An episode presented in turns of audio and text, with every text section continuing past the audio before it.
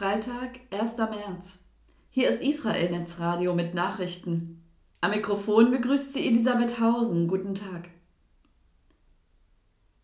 USA fordern Untersuchung. Nach dem Tod von mehr als 100 Palästinensern im Gazastreifen in der Nähe eines Hilfskonvois sind verschiedene Erklärungen im Umlauf. Die Terrororganisation Hamas warf Israel vor, einen Massaker verübt zu haben. Die israelische Armee erklärte, die meisten der Opfer seien in einem Gedränge umgekommen. Das Weiße Haus forderte am Donnerstag eine gründliche Untersuchung des Vorfalls. Israel müsse zudem Pläne zur Sicherung der Bevölkerung dort umsetzen, wo die Kampfhandlungen gegen die Hamas beendet sind. Der Vorfall zeige außerdem, dass die humanitäre Hilfe ausgeweitet werden müsse. Die USA bemühten sich derzeit mit regionalen Akteuren darum, einen weiteren humanitären Korridor einzurichten.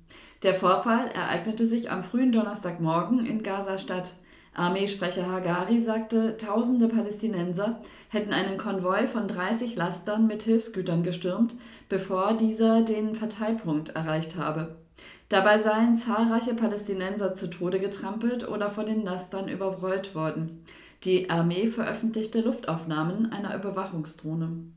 Hagari ergänzte, die Armee habe Warnschüsse abgegeben, um die Menge zu zerstreuen, doch als tausende Palästinenser dazukamen, sei die Lage außer Kontrolle geraten. Der Panzerkommandeur habe den Rückzug befohlen, Israel habe keinen Schuss auf den Konvoi abgefeuert. Einige Palästinenser hätten sich auf die Stellung der Soldaten zubewegt. Diese schossen schließlich und töteten dabei zehn Palästinenser.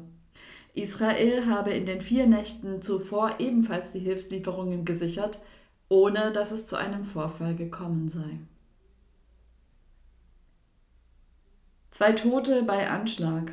Bei einem Terroranschlag im Westjordanland sind am Donnerstag zwei Israelis ermordet worden.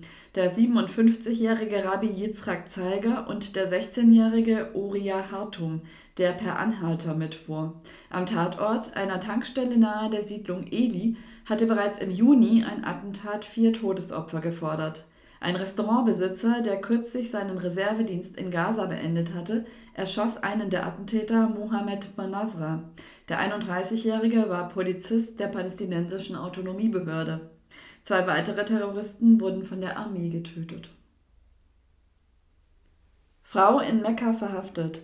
Saudische Sicherheitsbehörden haben kürzlich eine Pilgerin auf dem Gelände der großen Moschee in Mekka verhaftet, weil sie die palästinensische Flagge zeigte. Al-Sudais, einer der Imame der großen Moschee, sagte, dass Besucher in der Moschee beten und nicht politische Ansichten äußern sollten. Die Festnahme der Frau wurde in den sozialen Medien von Aktivisten kritisiert. Einige betrachten ihre Verhaftung als Unterdrückung jeglicher Solidarität mit Palästina durch die saudischen Behörden. Soweit die Nachrichten auf Israel Netzradio. Am Mikrofon war Elisabeth Hausen. Shabbat Shalom.